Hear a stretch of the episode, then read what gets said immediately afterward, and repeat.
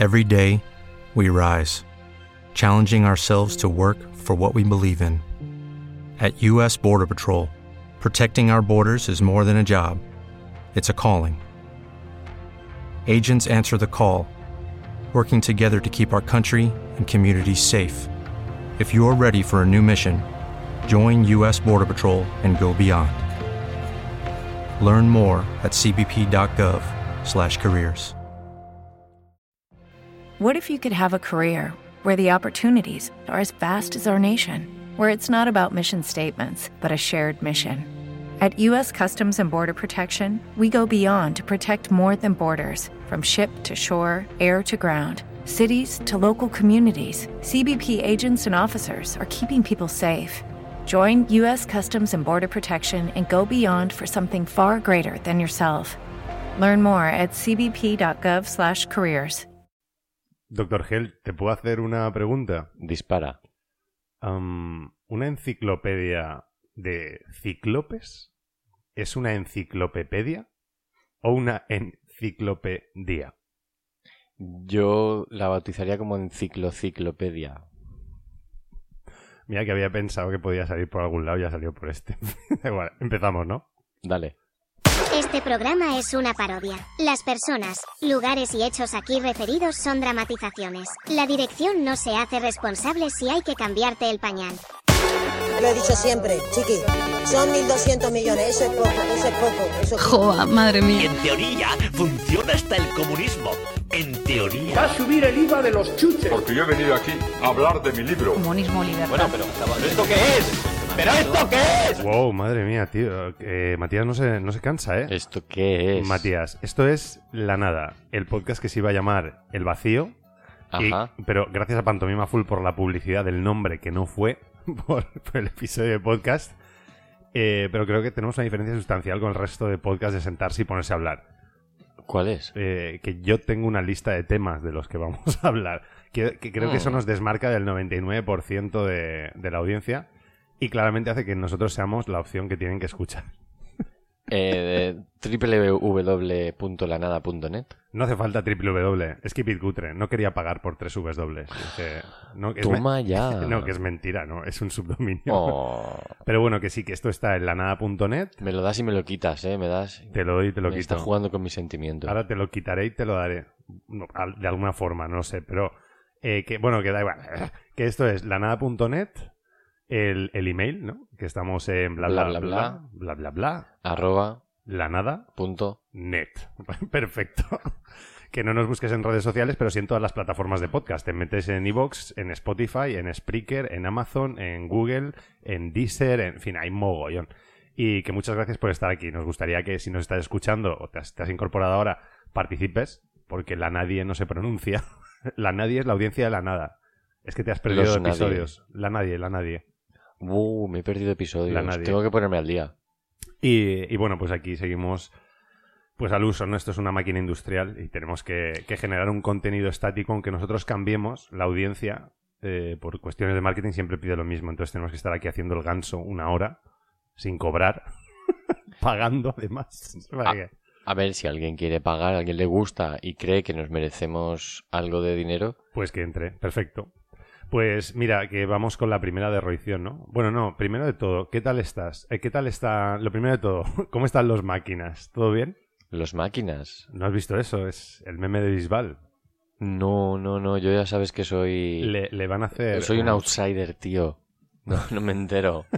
Eres el, el meme de. Lo que te De- puedo decir... de ese que dice. Bueno, "Me- luego te lo Messi, digo. Messi, no, no, no sé de quién me hablas. Mira, a ver, a ver, si paro la música y pongo lo de, lo de Bisbal, es, es un clip en el que sale y le están pidiendo un autógrafo y entonces él corta y dice lo primero de todo. A ver si. A ver si es este.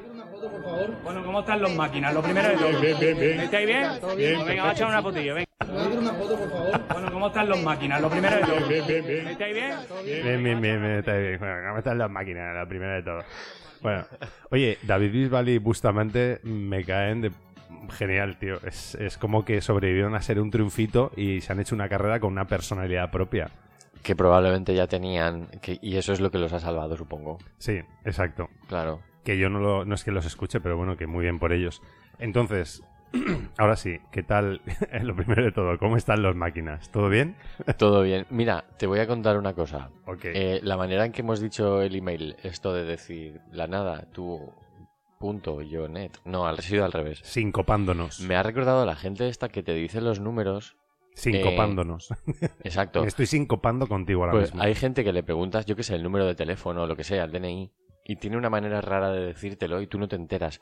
Por ejemplo, eh, las personas de una generación anterior a la, milla, a la mía, el DNI eh, lo dicen con millones. 19 Uf, millones. Uf, Vale, por eh, ejemplo. Eso es de roición. eh, hemos curado ese. Y, y- Sí, sí. No, no, y los números de teléfono, igual alguien los, di- los dice de, de tres en tres, otros dice eh, los tres primeros y luego por parejas. Y luego hay gente que, que se deja el último número para el final. Por ejemplo, 623 o mm, Ujú. 32, 315, 4. Ujú. Hostia, no sé, como que no te enteras, no sé, nada, se me ha ocurrido. Me pasa en la vida, es una cosa que me pasa en la vida. Pues, ¿sabes? Eh, no, que este no es un podcast de ponerse a hablar. Este es un podcast de contenido. Entonces vamos con las derroiciones, ¿no? Sí, sí, sí, Bueno, yo, eh, es este es mi contenido. Vamos, a estirar el chicle un poco más, ¿vale? Eh, aprendiendo de las mejores, las que han sabido estirar el chicle. Ay, dale hasta- caña, dale caña al sarcasmo. Eh, que la, bueno, antes de nada, la mesa de sonido está volviéndose loca. Ahora tiene una especie de, de potencia inusual. He tenido que bajar todos los volúmenes. No respondemos por ella. He cambiado un canal si había ruido de fondo. O sea, cada vez esto funciona peor. Entonces es una cuestión de tiempo que el propio podcast se vaya derroyendo a sí mismo. Oh, de una manera eh, casi física. Sí, sí, la mesa coge polvo, coge óxido, los faders empiezan a hacer ruido. Quiero decir, eh, diría que es una metáfora, pero es jodidamente real. Lo que está pasando es que el material se va cayendo a cachos. Cuando las metáforas cobran vida, se hacen reales. Pero bueno, que si la cadena SER nos está escuchando y cree que este podcast de fachas, eh, le- yo, yo estoy encantado de usar sus equipos, ¿eh? Que no están al nivel de este. No están al nivel de este, todo hay que decirlo. No, no, esto, Pero esto es. Esto es eh, auténtico. Esto es la cuerda. Esto es el funambulismo mm, audiovisual. Esto es inigualable. si alguien lo viese. Bueno, a todo, a todo esto vamos a hacer. Nos estamos, esti- estamos estirando el chicle muy bien, ¿eh? Porque no había muchas derroiciones. A todo esto, los cables de- del podcast están dentro de. De bueno, una especie de tupper. puedes. Sí, una especie de tupper que sabes lo que es. Eh, no, dime, dime. Es, es el tupper donde van los pots estos de limpieza de, de una marca que no voy a nombrar. Ah, bueno, ya. Pensaba Pues- que ibas a decir que igual era de una marca de estas de, de hongos, de Pues setas que, de micelio. He cogido una caja de plástico y la he forrado de papel de albal y Ahí he metido veo. los cables dentro porque por una teoría gordísima, una movida gordísima. La jaula de Faraday. Claro, yo creo que hace una ¿Quieres jaula de una Faraday que Faraday? evita la, la inducción, pero está todo, yo creo que está todo en mi cabeza, que no hace, no hace ni puta falta. Pero, pero, quiero decir, aquí toda la mesa de sonido acaba en una caja de plástico reusada de detergente para ropa, forrada de papel de plata. Este nivel de tecnología me recuerda que he visto hace poco un vídeo de que parece que hay un telescopio orbitando la Tierra súper nuevo que está sacando Sí. información sobre nuevas galaxias. El Max del- Webb, ¿no? Es el, el telescopio Max Webb. Ah, se llama así. Que tiene, Mm. sí, sí, sí, sí. Y está descubriendo galaxias que no se sabía que existían porque son como muy tempranas Claro. en la formación del universo. Claro, tiene, tiene como más resolución. Estaba buscando, que es- creo que es el Max Webb, que parece, que parece una antena parabólica. ¿Qué te parece? Mirar en la distancia es mirar al pasado, tío. ¿Qué, qué te parece? Claro, porque sí, es el Max Webb. Eh, claro, porque necesariamente la luz que llega es de, Sí, de hace sí, millones. sí. Pues mira, han mirado al campo profundo del, del Hubble, que el Hubble eh, pensaron que iba a grabar una, una parte del espacio y no iba a salir nada, y salieron muchísimas galaxias, algunas muy antiguas. Y entonces lo que han hecho es repetir la foto con este telescopio. Y ha sacado galaxias que no se Claro, conocían, me parece. ¿Sabes qué pasa? Que yo creo que cuanto más miramos al abismo, el abismo más nos devuelve la mirada, como decía... eh, como decía Einstein. Lo que me No, flipa, como decía, perdón, como decía Nietzsche.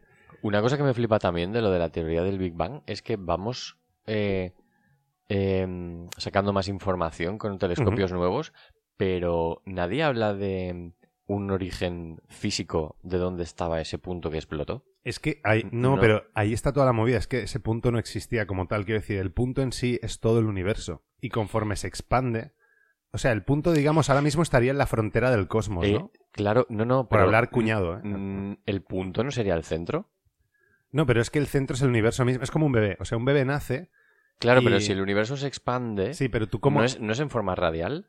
No, pero tú como adulto no tienes... O forma esférica o forma... ¿Tú, tú recuerdas cuando eras bebé?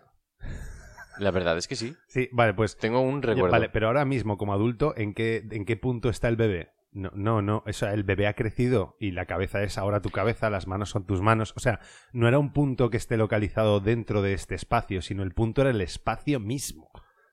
Sea, poca broma con el colesterol y con esto, poca broma. Una de las teorías que se manejan del tiempo es que en realidad eh, esto que llamamos presente, futuro, pasado, en realidad siempre está. Y ha estado y estará. Ah, vale, es una idea bastante zen. Eh, Eh, entonces ahí estamos con los, los constructos que necesitamos crearnos nosotros mismos para manejarnos en la realidad que percibimos. Sí, no sí, sí. De hecho, fíjate que em, para el zen solo existe el presente. Entonces, el futuro y el pasado realmente son proyecciones que haces desde el presente. Tú recuerdas o imaginas qué pasará, pero el, el futuro no tiene por qué existir ni el pasado existir. Sencillamente vivimos en un flujo de ahora, que es todo lo que hay, y que sencillamente cambia de estado ahora.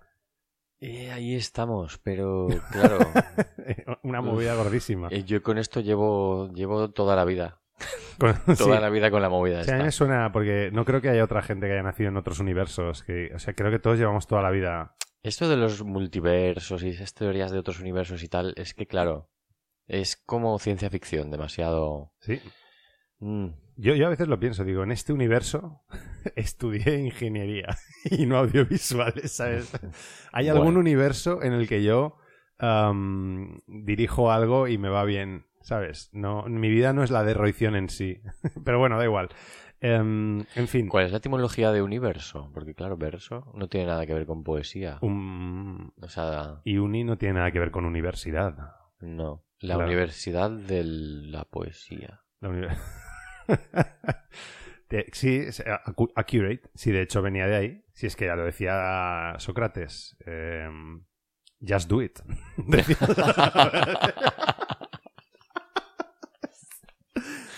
que sí, que era No, eso lo decía Mike. Mike, ¿quién? ¿Tyson?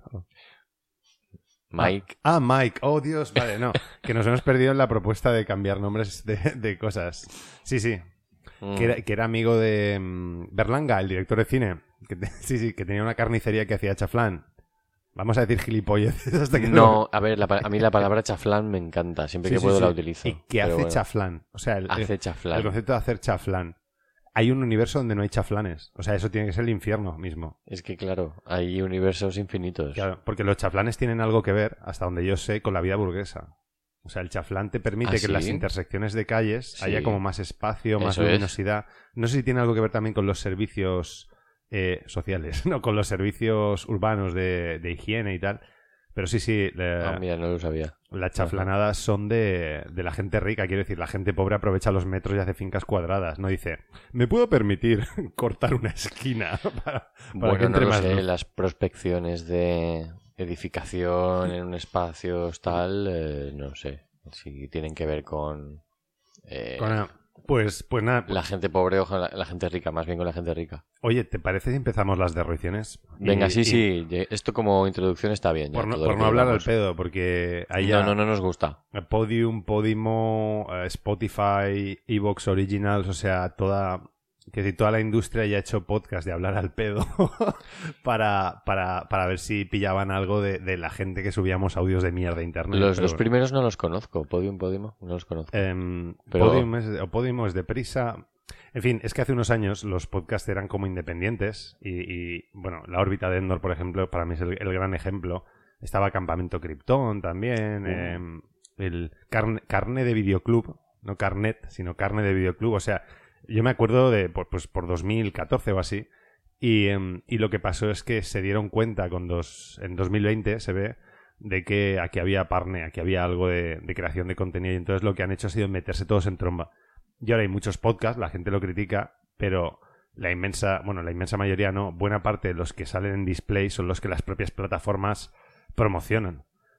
Entonces, yo creo que esto nos lleva a pensar que si estás escuchando esto, perteneces a un selecto grupo de audiencia, la nadie, eh, netamente intelectual y claramente superior evolutivamente. y Entonces, con personalidad está, propia claro. Y, y humilde. y buen gusto. Humilde, sobre todo humilde. Eres una buena persona. Repítetelo. Soy una buena persona. eh, marco la casilla de la aclaración.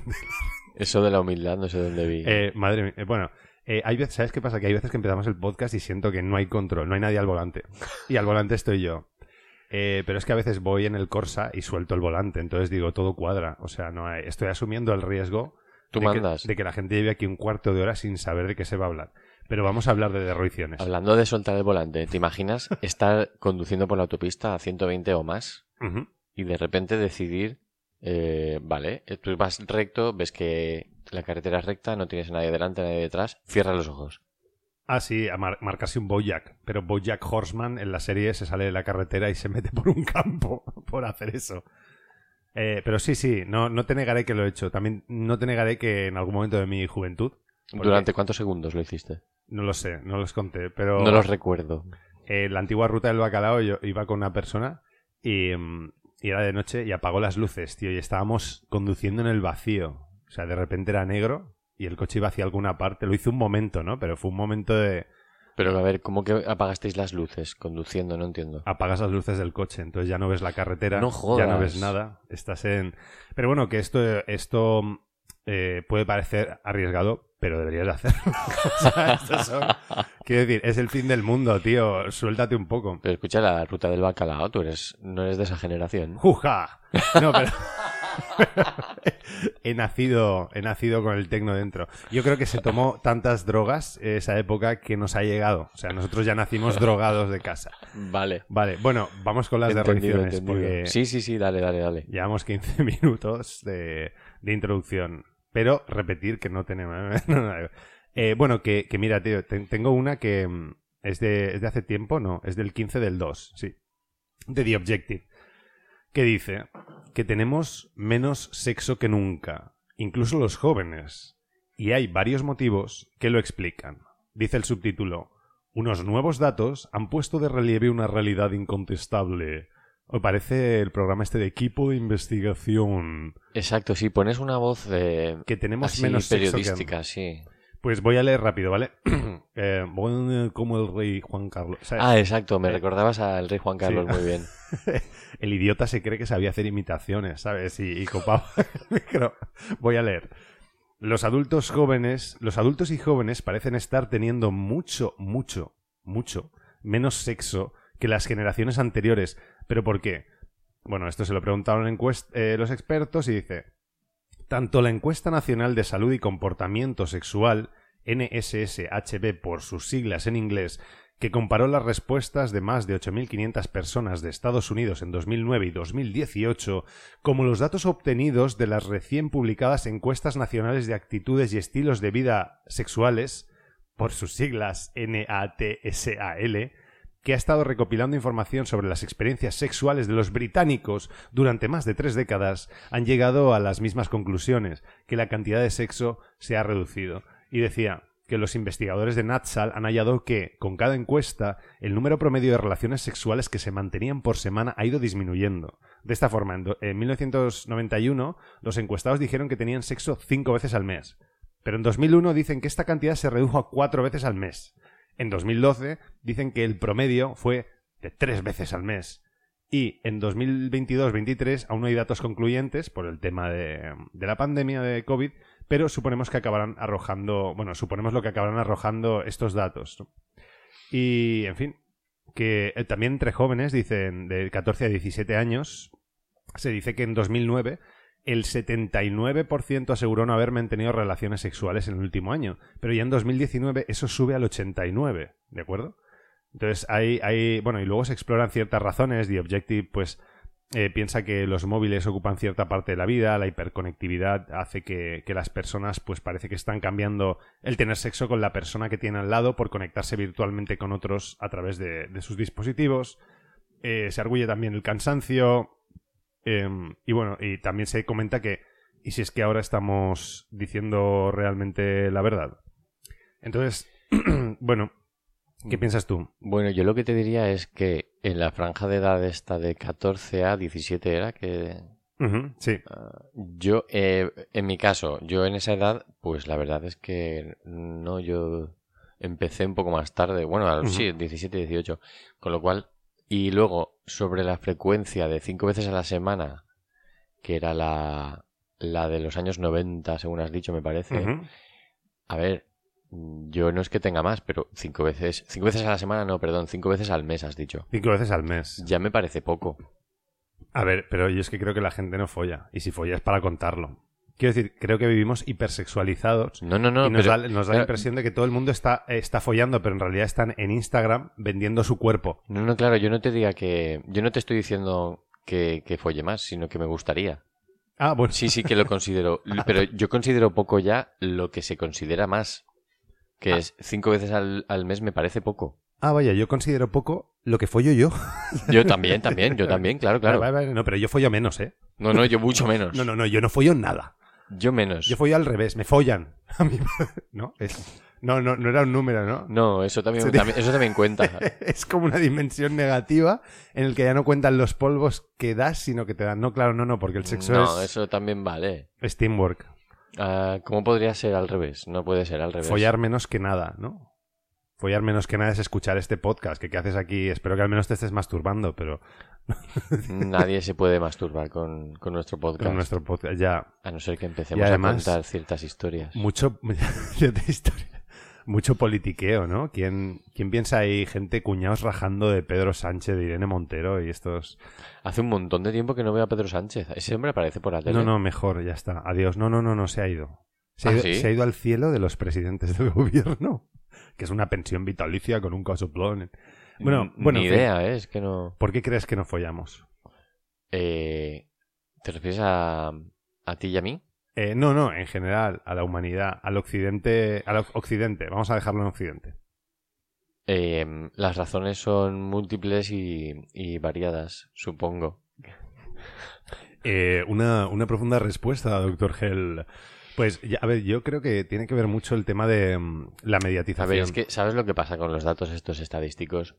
Que, mm, que no me gustan. que son mierda. Pues, a no ver, me gustan porque utilizan las medias, las medias aritméticas. Ya, pero yo y te- no me gustan. tengo una hipótesis mucho mejor. Y es que si la gente está en su teléfono no está socializando. Y socializar es una parte básica para acabar pinchando. Entonces, Una, una de las cosas que, que afecta a la vida social es el tema de las nuevas tecnologías, Instagram, móvil, tal. Y tenía que afectar también a las No, relaciones pero sexuales. Porque es como el anticipo. Entonces, en la medida en que reduces la socialización, también reduces las posibilidades de que esa socialización acabe en sexo. Es como si tú tienes una mina y en la medida en que picas menos, tienes menos posibilidades de encontrar lo que estés buscando. Entonces, con tanto Instagram y eh, Tinder y todo esto, lo que, lo que yo intuyo es que estamos perdiendo el tiempo socializando digitalmente y esa socialización digital no sea un entorno en el que estemos cara a cara, cuerpo a cuerpo, en el que pueda pasar algo. Y además el tema de la dopamina, el hecho de que, esto lo dijo uno de los directivos de Facebook, eh, descubrieron que daba gratificaciones el hecho de recibir likes, daba como picos de Sí, dopamina. sí. Entonces, claro, la gente está recibiendo cierta satisfacción cognitiva por el mero hecho de interactuar con plataformas digitales. Entonces, Y eso le sustituye el sexo, igual. yo sí, no, yo, yo entiendo que sí. De hecho, eh, la O necesidad... un poco, al menos. Quizá hay una parte de la necesidad o de la pulsión afectiva que se suple por ese, esos inputs de, de gente en Internet interactuando contigo, que yo creo que no es suficiente y crea seres humanos vacíos, ¿no? Pero, pero creo que es, es un poco lo que está pasando. Mucho postureo, mucho ruido y pocas nueces. Todo el mundo fit, enseñando las tetas eh, o, el six-pack y luego al final... Lo que pasa es que el tiempo que te has pasado haciéndote la foto del six-pack o la foto del escote o, o dando likes a comentarios, no te lo has pasado hablando con gente, conociendo, desarrollando. Que es más satisfactorio. De todas formas, a gente como a mí, el tema de las aplicaciones y tal, eh, pues puede ayudar. Quiero decir, porque si eres tímido o lo que sea, igual es más fácil a través de una aplicación. No lo creo, Ahí es hay- que ¿no? Es que creo que Tinder tiene un reverso tenebroso. Bueno, Tinder, digo Tinder, digo Internet de cualquier Sí. forma, foros, yo qué sé. Pero eh, la, no sé qué la cuestión en apps de ligar, el Sí. mercado es asimétrico. Quien, quien pretenda decir que los hombres y las mujeres nos comportamos igual en Tinder, miente. Miente porque los números no dan eso. No creo que lo diga nadie, es, muy obvio, ¿no? Bueno, hay gente que asume ¿Sí? que somos iguales en todo, pero la- las mujeres tienden a ser más selectivas, nosotros más promiscuos. eh, ver, Cuando pero- nosotros evaluamos una mujer, dibuja una campana de Gauss, generalmente damos un 5, ellas generalmente dan un 1, un 2. Entonces, hay diferencias y el, el caso es que eh, la sobreabundancia de un lado de la demanda hace que nunca esté satisfecho con el otro. Entonces nos pasamos la vida, bueno, yo diría, eh, diría, esto es un No, no, comentario un poco cuñado, pero que ellas se están pasando la vida viendo a ver, eh, a buscar quién, hay un porcentaje que se pone las botas, pero hay muchos tíos desesperados que nunca consiguen llegar a ese top porque una tía que tiene 2.000 matches no va a repasar, va a elegir a los, a los primeros que le salgan. A Y- lo- no, bueno, a los y- primeros que le salgan, no, a los que, pues, así. Lo, hará una selección rápida, quieres decir. No, quiere decir que, em, por ejemplo, en Tinder no, no recuerdo cuánto era, pero a lo mejor por cada 100 tíos hay 25 tías o 33. Entonces eh, tienes un exceso de demanda. Tú no vas a repasar a todos los que te han dado match. Entonces hay buena parte de los hombres que te han dado match que se van a comer, se van a quedar a dos velas. Y eso lo usa Tinder para hacerte pagar el premium para salir antes en la pila. Porque una tía no va a considerar mil, mil perfiles al día si el 90% o el 95% le, le sale que tiene match. O sea, hará Ya, pero- 5 o y- 10 y verá a los cachondos y ya está. ¿Y Entonces, cuántos tíos tendrán premium? Al final, si pagan muchos tíos, ocurre lo mismo. Yo creo, yo creo que, que cometí el error, y lo confieso, de pagar por premium, porque entonces Tinder entiende que tú eres un desesperado sexual. Y entonces empieza a jugar contigo, empieza a darte una de cal y una de arena. Porque tú no sabes cuánto te expone Tinder al resto. ¿Me explico? O sea, no tienes estadísticas. Entonces bueno. tú puedes estar pagando y Tinder puede estar hundiéndote. Cuando quiere te promociona, tienes un match, te vuelve a hundir y juega con tu expectativa sobre lo que puedes encontrar en ese mercado. Total, que al final hay mucho. crees? Sí, yo creo que hay muchos tíos desesperados pagando por Tinder y haciendo caja. eh, un porcentaje de, de mujeres que se benefician de que haya mucha oferta masculina. Y luego, en general, eh, mucha gente frustrada porque al final, siempre que haces un match, como tienes más, parece que el jardín de al lado es más verde, ¿no? Siempre estás como en esa dinámica y al final acabas haciendo ghosting, nunca quedas con nadie. No, Pues, ghosting no hagas. Nadie, que nadie haga bueno. ghosting, por favor. en fin, es lo que hay. es lo Antes que del ghosting te despides. Te despides, hablas. sea. Sí, bueno, pero a veces las Que cosas somos, per- sencillamente, que somos personas, ya, sencillamente pero se enfrían. O sea, si ghosting- se enfrían mutuamente está bien. Vale, sí, sí. Ya, a ver, yo estoy de acuerdo. Ignorar a alguien que te está hablando y darle silencio, darle indiferencia, eso no está bien. Ya. Cuando has estado manteniendo una conversación, quiero decir que eso sería el ghosting. Eso Ya, bueno, yo el ghosting eh, entiendo es desaparecer de repente. Bloquear, de no repente. contestar, no... Exacto. Por eso yo, antes Sí. que eso, que cuesta dar una, hacerte una, hacer una despedida, yo qué sé. pensaba, pues- que, pensaba que ibas a decir hacerte una paja. ¿Qué cuesta no, hacerte no, una no, paja sí, y es despedirte? que no me salen bien las palabras hoy.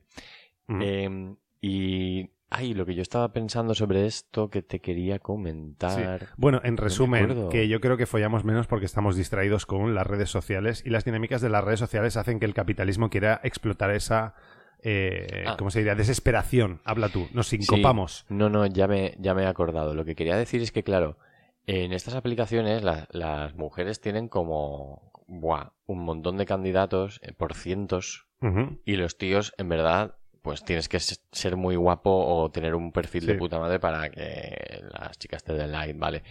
Eh, ¿Qué nos dice esto de, de la sociedad? Es, es- tenemos que em, relacionarlo con nuestra animalidad, es decir, los tíos a por todas porque estamos desesperados y tal, y ellas a esperar, a elegir, tal. Vamos a darle la vuelta, vamos todos los tíos a estar tranquis, Claro. keep calm. Eh, No vamos creo, a no desaparecer de todas las aplicaciones. Hay demasiado, hay demasiado pagafantas y demasiado... Tranquilos, Nah. suave, como aquel de, No, pero porque la del- que, se compró un chándal de 500 pavos. Yo creo que las- el feminismo, tranquilo, el, el feminismo tiene razón cuando dice que los tíos somos unos des- desesperados. Yo no creo que nos podamos poner de acuerdo para no ser unos babosos. Quiero, quiero decir, tampoco, tampoco condeno la naturaleza humana, es que es, es- la gente es como es. Eh, entiendo, entiendo que haya desesperados que estén ahí buscando cacho y se frustren, no sé, no. No sé qué más decir. No sé, estoy ya estirando el chicle. No, pero que, que hay como mucha presión. Es, eh, parece que yo creo que algunas veces los tíos como que si no ligan o no mojan es como un fracaso. Sí, porque vi- vivimos en la idea de que el triunfo se mide por lo que follas y por lo que tienes, ¿no? Cuando a lo mejor el triunfo se podría medir por lo que has creado, O Por- lo exacto. por el arte que has creado. Has o escrito por lo que sí, o por lo que has compartido. Has o pintado. Por lo que has enseñado. o a quién has tocado, o sea, a quién, a quién has tocado, o sea, a, a quién le has ayudado a mejorar su vida. eh, a cuántas personas. Imagínate que la vida, el éxito se midiese por las veces que voluntariamente has hecho algo sin una contraprestación económica. Bueno, Y, E- Elon Musk estaría de homeless. O simplemente eh, darle una vuelta a eso del éxito, quiero decir. Eh, ¿Éxito? ¿Qué éxito? ¿Para qué? Para, no- para excitar, no sé. No, no quiero decir que vivimos en, en la sociedad, como tú lo has dicho, pues el tema del éxito, de triunfar, de progresar, de... Pero no, no tiene por qué. Es difícil. Un éxito bastante narcisista, por cierto, ¿no? Quiero decir, creo que hemos llevado la centralidad de lo que pasa al sujeto. Quiero decir, eh, ahora mismo la sí. gente está pensando en su carrera, en su economía, en cuánto follan ellos. Quiero decir, todo es yo, mi, me, conmigo. Cuando antes, por ejemplo, era pensar en la familia o en la comunidad. A lo mejor nos hemos des... Claro, pero ya sabemos cómo funciona la sociedad. Tenemos aquí un sistema capitalista que acabas de decir, tienes una casa, tienes que pagar, el dinero, no sé qué, la escuela. En fin, que nos Eh, hemos, nos hemos rollo todo. nos hemos desvestido de la institución social en pro de la institución individual. Si pudiese ponerlo así. Si pudiese o pudiere, porque nos hemos desvestido. Madre, Qué pedante, qué pedante. Sí, has utilizado el futuro de subjuntivo. Muy pocas veces Pudiere, se- si pudiere, se puede pu- colar. Pudiéramos considerar usar otros verbos más normales. Bueno, pues Mm. eh, nada, esto, que no, que no se folla. Que aquí hay un problema. Y, por cierto, una, una última cosa. Creo que esto se relaciona con algo que ya pasa en Japón. Del mismo modo que se dice que Francia es España dentro de 20 años, creo que Japón puede que sea el mundo dentro de 50. Con el Lo- tema de que baje el sexo, la natalidad. Lo de. Japón me parece súper interesante porque es verdad que en los últimos tiempos, finales del siglo XX y lo que llevamos del siglo XXI, tiene la fama y la estadística lo dice, aunque no me guste, que el- el- la frecuencia de sexo en ese país es de las más bajas de todo el mundo y a la vez, si nos damos cuenta, tiene literatura erótica y cine erótico. Eh, Y hentai, an- hentai. antiguo. No, no, no, pero lo del hentai ya es más moderno y ya es eh, una respuesta a esa represión. Eh, yo lo veo así. Los sí que tienen fama los tíos de muy salidos, no sé qué, se separan en los, en los metros, creo que hay va- eh, vagones o metros de hombres y de Pero mujeres. pa- porque hay tocones, porque No, hay pero tíos que van ahí a. Quiero decir, hay cine, cine japonés, eh, Nagisa Oshima, por ejemplo, del Imperio de los Sentidos, literatura japonesa, el Tanizaki, el de... Eh, el, eh, ¿Cómo se llama? Esto de las sombras. El imperio de. No, sé, no, tiene un libro muy famoso que habla de las, de las luces y las sombras en Japón. O sea, cómo se considera eso en la cultura y la arquitectura y todo. Y el mismo, el ta- eh, en japonés sería algo así como Tanizaki, no sé. Eh, tiene también escritos eróticos y no es el único autor. Quiero decir que su cultura más anterior, de siglos anteriores, sí que el sexo está a flor de piel. ¿Y qué ha pasado ahí? Yo, Yo creo que la Segunda Guerra Mundial.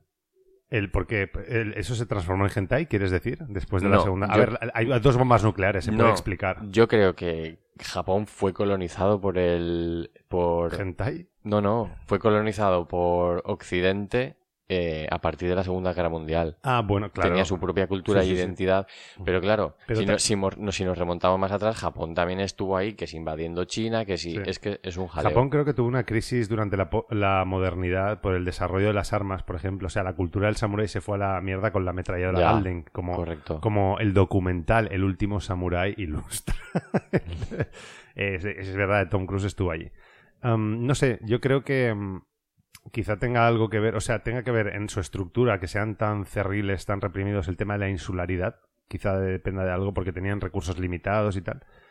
Y por la parte de, mm, de la erótica y todo esto, no sé, yo creo que se fue... Ah, perdón, sí, iba a decir, creo que Estados Unidos, después de la Segunda Guerra Mundial, encendió la máquina de propaganda para venderse como los que nos salvaron de la Segunda Guerra Mundial. Y pero ahí también fusilaron a España, o sea, ¿No se merece tu familia lo mejor? Entonces, ¿por qué no los mejores huevos? Ahora, Egglands Best están disponibles en deliciosas opciones. Huevos clásicos, de gallina libre de jaula y orgánicos de Egglands, que ofrecen un sabor más delicioso y fresco de granja que le encantará a tu familia. En comparación con los huevos ordinarios, Egglands Best contiene la mejor nutrición como 6 veces más vitamina D, 10 veces más vitamina E y el doble de omega 3 y B12. Solo Egglands Best. Mejor sabor, mejor nutrición, mejores huevos. Visita egglandsbest.com para más información. No sé si alguien se ha dado cuenta de que nosotros no tenemos en la cartelera de cine, cine búlgaro, o cine ruso, Ya. o cine alemán. O sea, lo general aquí es que tengamos producciones norteamericanas y hemos interiorizado que en todas las calles, o cada cuatro calles, puede haber un McDonald's y puede haber producciones de Hollywood. Pero creo es que... una colonización cultural ahí. Exacto, sí. sí, sí.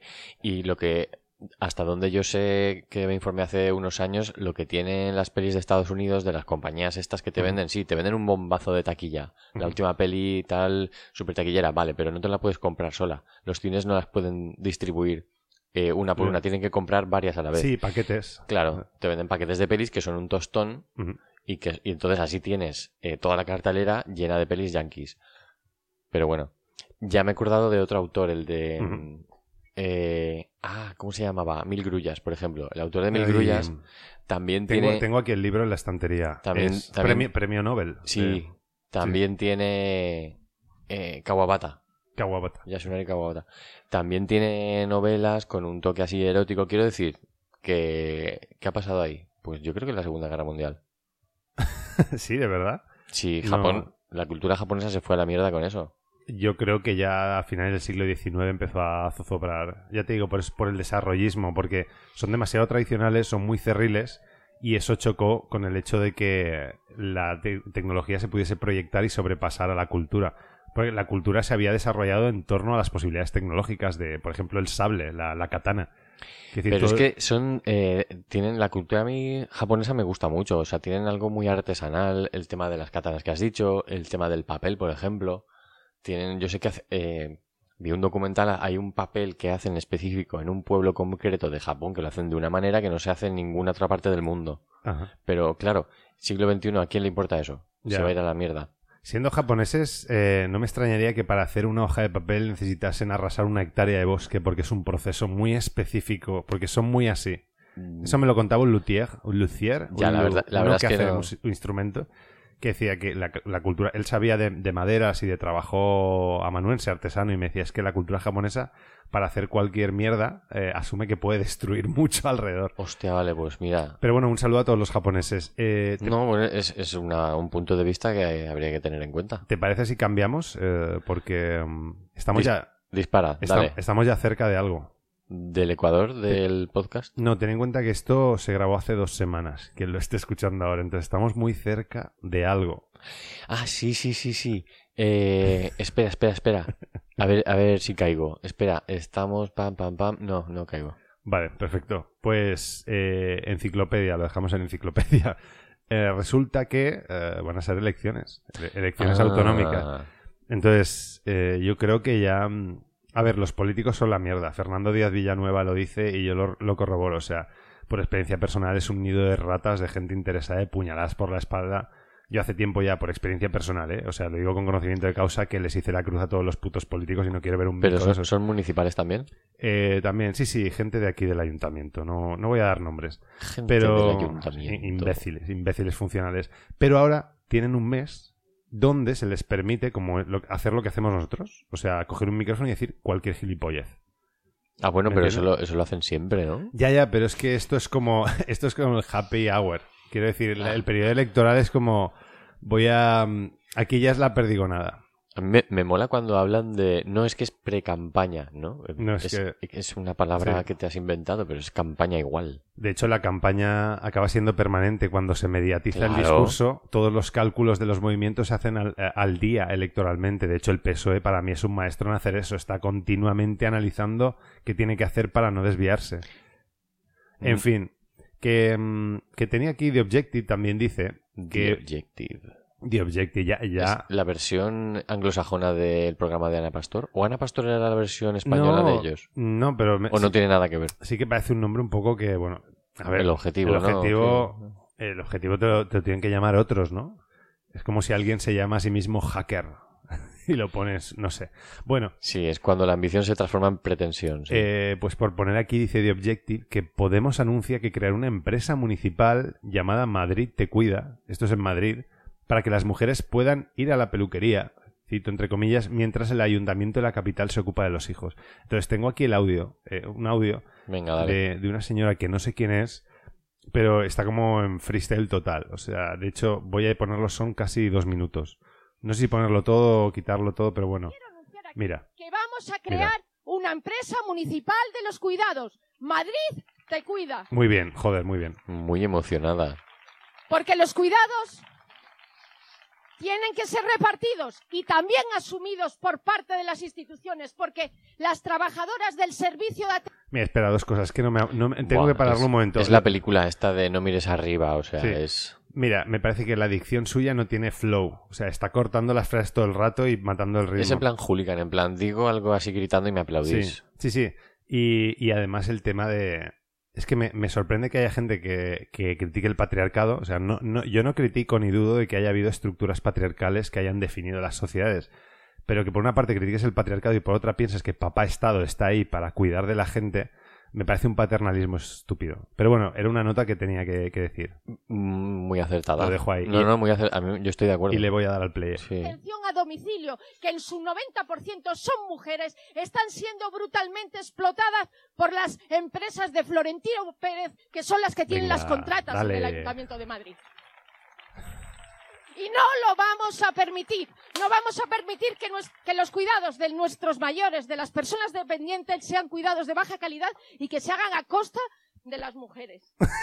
También Te vamos a flow, ¿eh? incluir dentro de esta empresa municipal de los cuidados una bolsa de cuidados, porque también nosotras tenemos derecho a tener una vida más allá de los cuidados y más allá de ir a trabajar, porque nosotras también tenemos derecho a ir al médico, a ir a la peluquería o a ir a donde nos dé la gana. Eh, hay que notar que hasta ahora las mujeres de España no podían beneficiarse de la sanidad pública. Eso, bueno, sigo. por las tardes y que nos cuiden también a nuestros hijos. Vamos a tener ese servicio dentro de la empresa municipal de los cuidados que además iremos introduciendo todo tipo de servicios según se vayan terminando los contratos.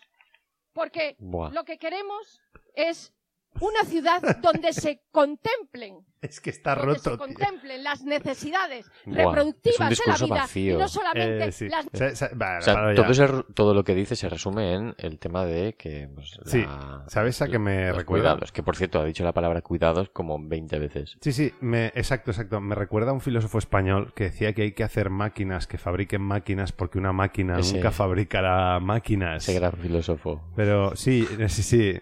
Yo creo que estaba buscando aquí el soundbeat. Que hagan un, un corte que, en el que diga cuidados. Porque claro, pero para eso necesitas minions que estén una hora aplaudiendo eh, sandeces. Y luego ya, si coges un trocito del discurso, parece que todo el discurso tiene sentido.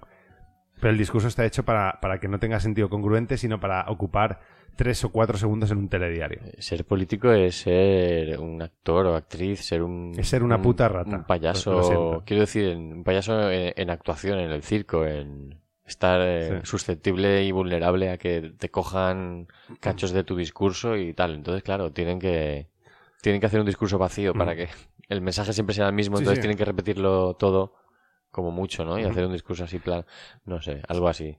¿Sabes qué me pasa a mí? Que yo, yo he dejado empresas porque veía que había gente pelando la pava. O sea, que, que su tarea no es... No acaban solucionando problemas, sino aliviando al jefe y, y la rueda sigue girando y nunca se marcan objetivos ni nunca se llega a nada. Digamos que hay gente que cuyo trabajo o asume o construye su trabajo en torno a apagar fuegos y seguir cobrando. Pero no hay un momento en que digas, hemos conseguido tal, sino que son proyectos de proyectos de máquinas que construyes máquinas, de cuidados que hacen cuidados, ¿no? Lo que sea. Entonces, eh, no sé por dónde iba. Bueno, pero es que en la empresa privada, no Sí. sé, cada, No, pues- un- cada una se, la se lo montará Ah, vale, como ya. pueda, no sé. Porque te digo que para mí los políticos creo que profesionalizan eso. Ellos te dicen que van a arreglar algo, pero su trabajo, o sea, al cuide la cuestión, es que su rol, sean del signo que sean, es cronificar los problemas para poder seguir existiendo. Porque si un Obviamente, político arregla, obviamente. arregla un político, o sea, un político arregla un... pro- joder, me estoy rajoizando.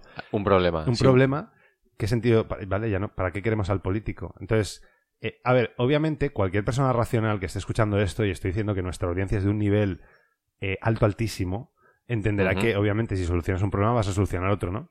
Pero yo creo que los políticos generalmente son tan cortos y no tienen. Pueden tener don de gentes, pero in- inteligencia tienen poca. tien- Tienden a tener poca. Entonces, ellos definen dos o tres problemas y hacen carrera en torno a ellos. Entonces, no pueden ayudar a solucionar realmente esos dos o tres problemas. Un político eficiente Bueno. solucionaría tres, seis, ocho. O sea, pero estos, pues se cogen, por ejemplo, al tema de. Bueno, es que no quiero. Estoy de acuerdo, pero añadiría algo. Sí. Los problemas que ellos dicen que solucionan, quizás se los han inventado. Claro. O los han creado. Ahí- y los eh, problemas que hay, eh, no se nombran, no los tratan y siguen existiendo y ya está. Es que se puede resumir en que su trabajo es eh, problematizarte la vida y ofrecerse como solución. Pero si además de eso añadimos que la cronifican. Pero bueno, es que hay que hay un celo personal y es que lo comparto totalmente con Fernando Díaz Villanueva. O sea, los políticos. ah, por supuesto que hay buena gente, porque por probabilidad no todos tienen que ser malnacidos, pero creo que creo que atrae a ratas. O sea, gente que lo único que sabe es marear la perdiz para calentar sillones y no hay nada más. Trasladando un poco la idea al discurso de la dominación de masas, una frase de, de Bauman decía que te regalan el miedo y te venden seguridad. Pues ah, aquí amigo, qué bueno. Podría ser parecido, ¿no? Te regalan los problemas y te venden las soluciones. Sí. ¿Y eh, tú vas a votar estas elecciones? Hace ya mucho tiempo que no voto. Vale, yo, yo, mira, yo me sentía culpable, la culpa Me- cristiana. Me Eh, parece más útil quedarme en mi casa y rascarme la barriga. Vale, porque yo... Eh, voy a ser criticado No, por, no. por mucha gente, pero Creo- bueno, creo se que puede voy- hablar. Hay algo detrás. No es, no es solamente eh, apatía, hay algo detrás. Pero yo creo que voy a hacer lo mismo esta vez. O sea, me voy a aguantar y voy a reflexionar en qué siento por el hecho de no votar. Pero estoy de acuerdo con Ernest Young, que dice que básicamente votar no es refrendar el sistema que te está dando la posibilidad de votar sí o no. Entonces, realmente lo que pone en cuestión un sistema es no votar. Quiero decir, si de repente hay unas elecciones y no vota nadie, culturalmente eso, eso eh, erige una pregunta, que es, entonces, ¿para qué eran estas elecciones? ¿A quién están representando? Si, si la gente mete chorizos Tú ya, has, tú ya has entrado al juego de dar tu DNI, de participar, de contar como voto nulo, o voto en blanco, o voto a Vox, ¿sabes? Lo que sea, pero Sí, lo que sea. si tú estás en contra de, de lo que está pasando, creo que una propuesta legítima es no votar. Que no te digo que solucione cosas, pero como mínimo pone en duda el sistema. Si de repente hay unas elecciones y solo participa el 5% de la gente, yo intuyo, espero, tengo fe en el ser humano, de que eh, socialmente habría un debate social. Entonces, que, ¿a quién representa esto? Quizá lo hubiera, pero no me parece garantía de que fuera a cambiar nada. Porque, no, no, no, te lo digo porque en ningún sitio está contemplado que tenga que haber un mínimo de participación para que sea válida o no las elecciones. Claro, no, no, eh, claro, no, esto es realpolitik, quiero decir, aquí ya no hablaríamos, o Eh, ya no hablaría yo de burocracia, sino de, de que la gente dejaría de obedecer el sistema. O, o habría... no habría- creo. sí. La- la- la fuer- las fuerzas de seguridad seguirían existiendo para mantener el orden que está establecido por las leyes que hay, no sé, Ostras.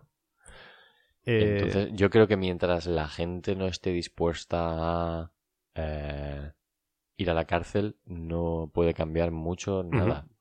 No puede cambiar mucho nada. Ah, claro, claro, no, no, eso es verdad, claro, porque ejemplo, antaño se yo- hacían sacrificios, se hacían No, cajas no, de resistencia. De- No hace mucho, eh, hace, bueno, menos de 10 años, eh, hubo un grupo de activistas que hicieron una performance en la que cogían billetes de dinero real y los quemaban.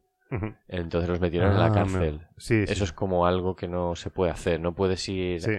contra el sistema de una manera tan No, flagrante. Pero es que no puedes destruir un papel moneda que acuña el Estado. Es como Ya, destruir un bien público. Pues bueno, pues ahí quiero decir, cosas que, que duelen son esas. De no votar, no. De todas formas, te diré una cosa. Pero bueno, No soy economista, pero creo que si crear dinero provoca eh, una pérdida del valor de cada unidad de moneda y provoca inflación, supongo que destruir dinero provocaría una revalorización del dinero que todavía queda y reduciría la inflación. Entonces, si tú eres revolucionario, coge ahora un billete de lo que tengas.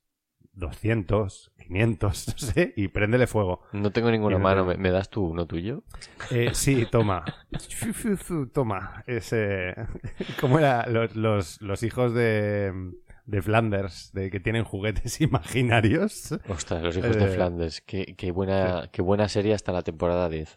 Eh, 11 quizá. Bueno, sí, o 13, no sé. Ah, no recuerdo bien. Yo creo que sí, 11, 12, no sé. Pues eh, mira, otra cosa, yo no sé, yo no sé quién es este, espera, voy a buscar porque... Yo tampoco porque no lo estoy viendo. Ah, bueno, bueno, espera, y una última porra, porque será dentro de poco.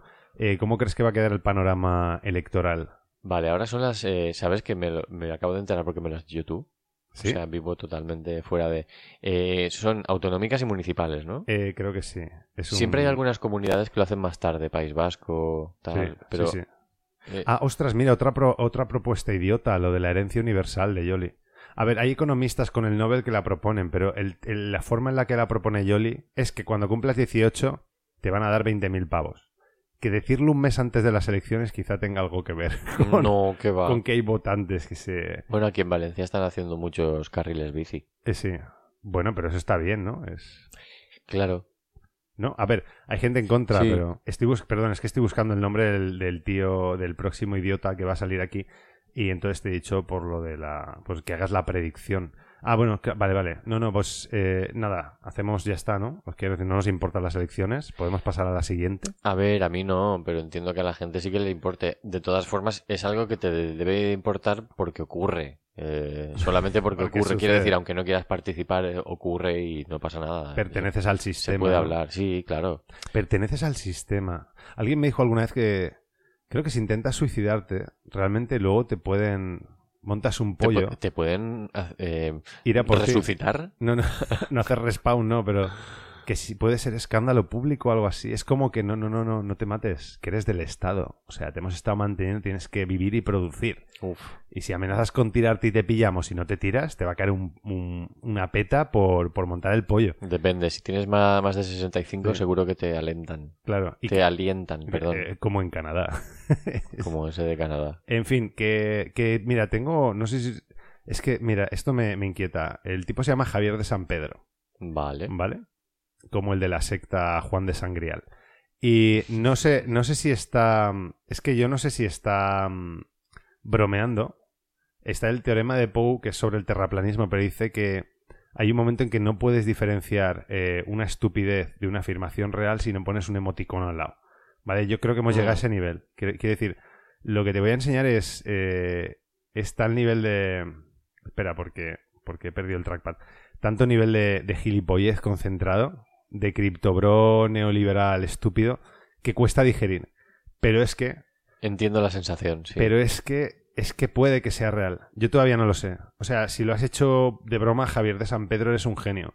Pero es que si es real, eres un auténtico cretino. O sea, entonces, creo que te lo voy a poner. A ver, a ver, no, no lo. hay cinco vídeos que me cago en Cristo barra baja, arroba me cago en Cristo barra baja, que es un, un usuario que supongo que será laico o a confesional como mínimo, eh, ha compartido en, en Twitter. Y, eh, y es durito, ¿eh? Es durito.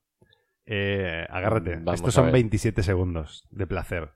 Es algo que me preguntan mucho. Javier, ¿por qué le das propinas a tu casero si ya le pagas el alquiler? Siempre les digo lo mismo. Ser casero es uno de los actos más bondadosos y desinteresados que puede hacer alguien. Es, ser propietario de una vivienda y dejar que otro viva en ella simplemente porque te nace del alma. Déjame explicártelo con un ejemplo, para que veas el respeto que siento por todos los caseros en España. Si estuviese en una habitación con dos caseros y tuviese una pistola con dos balas, me dispararía a mí mismo dos veces. Es, va fuerte, ¿eh? Va fuerte. Pero a ver, ¿quién es el que lo dice? ¿Es el personaje? Em, Sí, ¿no? es El que... eh, Javier tío, de San Pedro, has Sí, dicho. pero yo ya no sé si... Te voy a, A ver. poner otro de 28 segundos. A ver, no puede ir en serio. Que vas a flipar. Que es... Mira, justo estaba buscando los datos ahora mientras hablabas. El español de media sale de fiesta tres días a la semana gastando 230 euros cada vez. Entonces piensa que si ese dinero, en lugar de gastarlo en salir de fiesta, lo inviertes en fondos indexados y te dan solo un 30%, ni siquiera pido mucho, tendrías 27.132.404 euros con un céntimo en solo 20 años. En- yo no entiendo por qué la gente en España toma tan malas elecciones. ¿Ves? Pero es que eso tiene truco, eso de la media. 230 euros de media cuando te vas de fiesta. A ver, a la, la media Sí. de los multimillonarios igual es de, mm, no sé, 10.000 Sí, sí. pavos o Pero- 30.000 pavos. Pero tú crees que va en serio. Venga, es, va. que, es que, mira, 39 segundos y ya, y ya paro. Creo que esta es. eh, hay 5, pero voy a poner 3. Cuéntanos la historia de la lotería, Javier. Eh, cuando me tocó la lotería fue un drama familiar enorme. Fueron 7 millones de euros que podrían haber acabado con las deudas familiares, amortizar la hipoteca y pf, eh, vivir despreocupados toda la vida. Pero no lo usé para eso.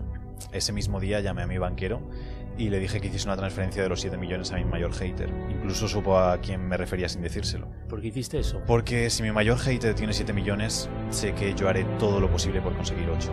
La mayoría de personas no valoran la disciplina, la dedicación, las ganas, y no hay una cantidad de dinero que valga más que eso. Eh, tiene que estar de coña, tío. Ah, No, se pu- no se puede ser tan. Eh, es tan- estar tan desconectado de la realidad, pensar que la meritocracia lo es todo, pensar que te puedes tirar 8, 7 millones y ya lo recuperarás. O está de coña o es eh, eh, perverso. Es, per- o es un psicópata. A ver, yo he investigado y parece que ha ido a la universidad privada y que es un niño de papá, quiere decir. Puede, puede que sea. Es que no lo sé, tío. Estoy Ah. muy perdido. Lo he encontrado hoy. Entonces puede que sea cierto, Y digo, decir. claro, puede que sea un actor estilo el lobo estepario. ¿Conoces al, al youtuber? No, Eso es- ay, me suena, me suena mucho, Pues pero nunca ahí he- hay indicio, él se inventó un personaje que ha estirado muchos años, ¿no? Y entonces la gente decía, pero es que por, por A, por B, por ciertas cosas no puede ser el personaje que te está vendiendo. Pero es que este tío, eh, yo creo que si es un ser humano tiene una desconexión brutal de, de por qué está donde está, quiero decir. Pero Eh, eso les pasa mucho a la gente que tiene pasta, ¿eh? Sí, que se Yo creo que sí. Que piensan que el... Sí, sí, sí, sí. Eh, no quiero entrar en cosas personales. pero no, no, estoy completamente de Bueno, acuerdo. yo no, yo no tengo mucho dinero. Había, había, no, había un estudio por ahí que, que sí que decía que los ricos percibían menos a los pobres. Pero creo que es porque es un sesgo. Cuando te va bien a ti, tú te olvidas. O sea, como que filtras, no vas, a, no vas a estar compungido. Si tienes una disonancia cognitiva, al final dices, pues voy a disfrutar la vida, no voy a estar comparándome y sintiendo que les debo algo o que... No, claro, y si vives en un barrio de una urbanización ahí, de chalets o lo que sea, pues tampoco te das cuenta de lo que pasa en las ciudades o... Sí. ¿no? No, es verdad. Pero ¿tú, tú, tú crees que este, este personaje es cierto o es esencialmente eh, falso? Hay mucha gente que, es, pues, que quieren dar la nota para subir los likes y ganar su Ajá. público y lo que sea. Bueno, como Andrew Tate. el, um, Buah, qué tío más tonto. Eh, ya, ya, pero. No, no, y además. eh, el, ah, el Owned que le hizo Greta Thunberg, lo de Small Dick Energy. Ah, hostia, vaya, vaya. Porque empezó, bueno. eh, Greta, tengo no sé cuántos coches. Que dices, tío, eh, 22 coches, estabas hablando de tu polla, ¿no? Porque tengo 22 coches, no sé qué, que consumen no sé cuántos. Y si quieres, te envío la información y Sí, sí. sí, envíala a esta dirección. Arroba energía de polla pequeña arroba gmail.com. Y le dice, pom.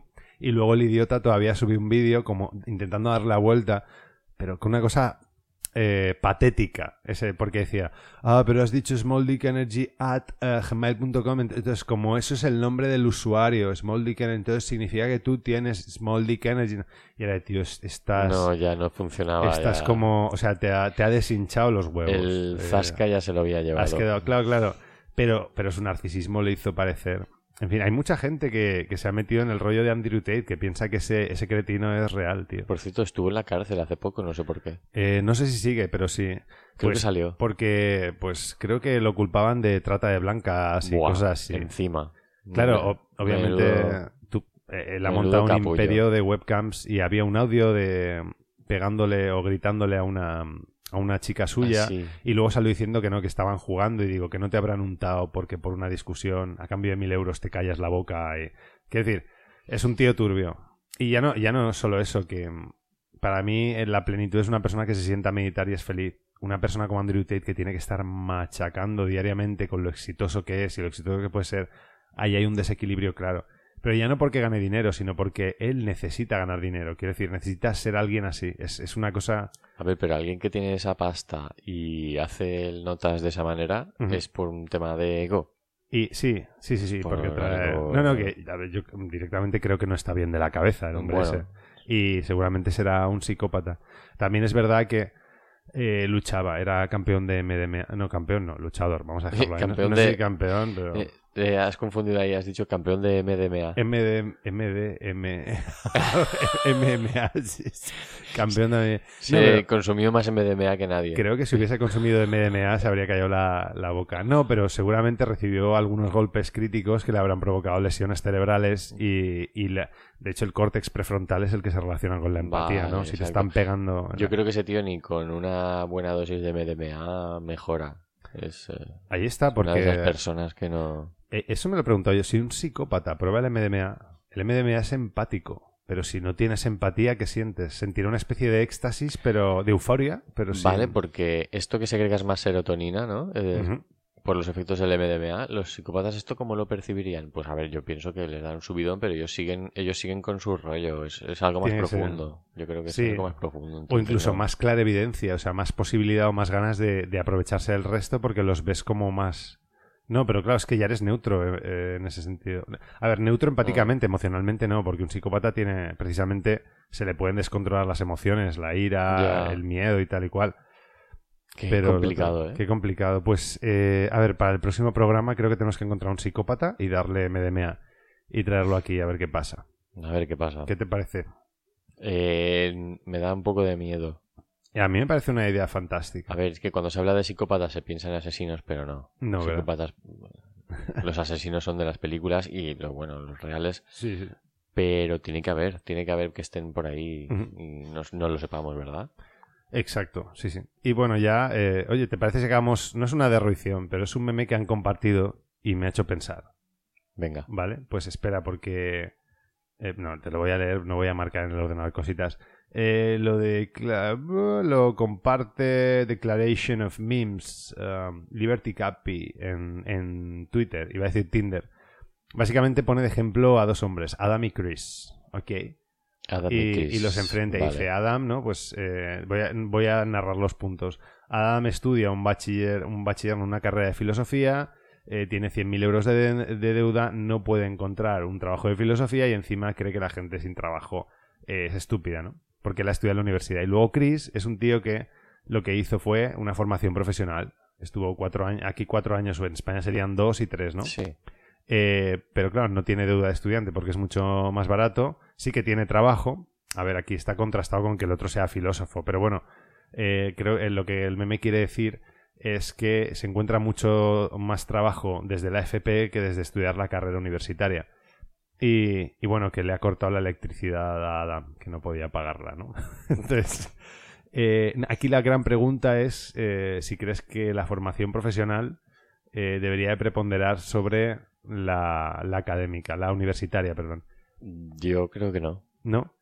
Yo No. creo que es la gran infravalorada. Creo que tenemos titulitis y todo el mundo quiere su carrerita y luego hay gente que sencillamente con, con una expertise en una materia puede ser muy buena y muy feliz. Te lo digo yo viniendo de audiovisuales. Quiero decir, la carrera de audiovisuales fueron cinco años pelando la pava. Dices muchas cosas de esas técnicas. O sea, a lo mejor la parte teórica no. La parte teórica, digo, o sea, la parte más densa. Pero con tres años de entrenamiento técnico eh, podría haber sido mucho más competente de inmediato. En lugar Sí, de estar bueno. conceptualizando que uno ha de ser manager o entrar de creative o no sé qué y decir, vamos al ajo y vamos a ponernos a coger material. Cámaras, luces, eh, audio, lo que sea. Sí, no, no, claro, no, pero si lo que estamos planteando es eh, encontrar un trabajo rápido para integrarte en el sistema rápidamente, que tengas un trabajo todos los días, tal, pues la FP puede valer. Vamos a meternos todos ahí, vamos a seguir de esclavos, vamos a seguir en el mismo sistema. No sé. En fin. Eh, si- tampoco es que vaya a ir mejor si estudias una carrera universitaria, pero es que igual ninguna de las dos cosas Bueno. está. Eh, es un tema con más miga del que yo, si- de la que yo estoy aportando ahora mismo. No pasa nada, sé pero... si me, no sé si me ¿Y explico. si tus tres hijos y tus bellísimas dos hijas, por ponerte una familia que todavía no ha nacido pero pueden hacer, no sé si quieres tener hijos, pero lo pongo hipotéticamente, te dijesen, papá, queremos estudiar formación profesional, no ir a la universidad, ¿tú cómo te sentirías? Ay, es que estos supuestos no me acaban de gustar. Ah, bueno, a mí, Es a mí sí. ¿Qué pasa? ya. eh, No, quiero decir, eh, Eh, lo que he dicho sería se- seguiría siendo igual. Igual podrían estudiar lo mismo, pero yo les diría mi opinión. Bueno, mi opinión es que tiren por FP y no se mareen pagando y haciendo. En fin. Porque luego de FP siempre puedes acceder a la universidad y encima ya tienes experiencia profesional y las bases eh, prácticas que los que empiezan con teoría no tienen. Entonces, por eh, sustituir el bachiller por eso, o incluso hacer el bachiller y luego eso, eh, tienes mucha más pegada. Porque tú no es que salgas de la carrera y tengas un trabajo, necesitas unos años para adecuarte. Cuando sales, aunque hayas estudiado dos o tres años más, que es... No quiero decir retraso, es... eh, No, pero como que en lugar de acabar a los 22, acabas a los 25, pero ya tienes mucha experiencia y mucho conocimiento del campo. Ya, pero luego al final, ¿qué, qué vas a hacer? ¿Eres eh, cámara de Sálvame? ¿Sabes lo que digo? ¿no? Por ejemplo. Pero que, que- o sea, no quiero decir, la gente que estudia audiovisuales, como tú y como yo, o sea, Bueno, sí, al final pero es- acaban es- de camarógrafos, de fotógrafos, de... Es algo muy concreto, ¿no? Ya, pero que te quiero decir que mm, lo que hagas en la vida no tiene que ver con tu trabajo. No sé, ¿qué, qué es lo que debería preponderar? Ah, no, claro, Tu, colocación en el sistema. Mm, Bueno, o tus, ¿O tus qué? posibilidades de tener una vida fructífera, eh, que eso incluye una vida laboral, una estabilidad, unas posibilidades... ¿Y qué es una vida fructífera? Una vida fructífera, una vida en la Es que muy tengas personal. Como mínimo un trabajo más o menos asegurado, un sueldo más o menos estable. No lo sé. Igual alguien que pueda vivir de hacer malabares en los semáforos piensa que, le va, más- piensa que le va bien. Puede conseguir comida para cada Sí. día. Y es muy loable. Y no tiene que pagar hipoteca, igual ni siquiera alquiler. y-. Mira, yo tengo empatía con la gente que. No solo los de los semáforos, o sea, cuando hay gente en la calle que pide dinero, hay dos tipos de personas. Esto quizás es un prisma demasiado capitalista, pero yo lo veo así. Hay gente que sencillamente te intenta dar pena para que le des dinero, y hay gente que se lo ocurra. Lo de los malabares, o hacer bicicletas, o lo que sé, digo. Bueno, pero ahí, ahí el, el margen ahí, el espectro es más amplio. No solamente hay esas dos categorías, pero vale. mm, Entiendo lo que quieres decir. Pues da para pensar. Pero yo estoy un poco cocido. Ha quedado un, ha quedado un programa más sencillito, ¿eh? ¿Sabes que llevamos una hora? Una hora, me lo imaginaba. Es alucinante. No, no, a mí se me ha pasado muy rápido porque hemos comentado tres cositas, pero hemos hecho una cosa muy bien. Ah, sí. Lo de estar estirando el chicle lo hemos hecho genial. ¿Eso está bien? Eh, no lo sé, no lo sé, es que ya hemos empezado, que yo creo que esto lo están haciendo todos los podcasts. Hablar al pedo, a ver, o sea, en vez, en vez de 20 Eh, noticias, nada hemos de al pedo, tres. nada de al pedo, eh, que tenemos ahí cosas muy concretas. Claro, claro, claro. Pero, pero en lugar de coger 10 cosas, hoy hemos cogido 3 o 4 y las hemos estirado de una forma. Es relleno del bueno que dicen de One Piece. Relleno del bueno. Para la próxima, eh, para el próximo podcast solo una cosa. Una cosa. No prometemos nada. No prometemos nada. No prometemos que se vaya a cumplir. Has creado una incertidumbre guapa, ¿eh? Mm. ¿Sabes? Por cierto, me gusta mucho porque hay partes de este episodio que son bastante pedantes, bastante técnicas, y luego hay cosas muy vulgares. Como decir culo. Yo soy, es, eh, yo soy bastante vulgar. En fin, pues una última cosa hay que decir, ¿no? Lo de que, que estamos en todas las plataformas de podcast, no tanto redes sociales. No nos busques en redes. Puedes hacer redes sociales falsas y hacerte pasar por este podcast. Está genial. O sea, bienvenido sea. Eh, Puedes- estaría guay, de hecho. Puedes, de hecho, hacer mm, social bombing. O sea, coges estos episodios de tu red de podcast y lo tiras, lo tiras a tu red social pidiendo que nos cancelen. Pero la gente no verá que hay un perfil en esa red social. Entonces se van a volver locos y van a ir a Spotify y al final lo van a acabar escuchando. ¿no? Bien. ¿no? Eh, digo, quiero decir, tú compartes este contenido, pero este contenido no enlaza a arroba la nada barra baja Twitter o lo que sea. No, te vas a Spotify, que es donde está. En Spotify o en la web misma, lanada.net. Lanada.net. Eh, luego está el email. ¿no? El- Me he quedado con eso, no hace falta poner tres W primero. No, no, lanada.net. Y ya está. Cuanto, cuanto menos, mejor nada. ¿Me entiendes? Exacto. Lo suyo, beneficio político. en fin, eh, que bla bla bla arroba lanada.net nos escribes ahí y lo que te plazca. Sí. Dicho esto, ¿algo más? Ángel? ¿Hemos recibido algún email? No lo he mirado. ah, ostras, eh, claro, otra cosa que no he mirado. Te metes en la web y te suscribes al newsletter. Newsletter. Newsletter. Eso, eh, hay gente suscrita, pero de momento no he querido, no he querido molestar. ¿Hay gente suscrita? Me voy a suscribir. Perfecto. De hecho, tendrían que suscribirse todos los que han pasado por aquí, pero pasan de mi culo, como es normal. La gente, o sea, tampoco tengo un culo tan bueno, es normal, eso lo entiendo. Bueno, pero es que dices que no haces nada en las newsletter. Porque el podcast se llama La Nada, pero bueno. eh, ¿Tiene sentido? Yo soy un hombre de sentido. principios. Es como cuando Fry se intentó eh, integrar en el partido apático. Le dijo, "Eh, este partido tal, sí, bueno, tampoco vamos, no hacemos mucho, me apunto. Y el otro dice, aceptado, y el otro, ¡yupi! Ah, fuera. Exacto. Hostia. Bueno, bueno, pues nada, eh, hasta aquí el podcast. Un besito. Adiós.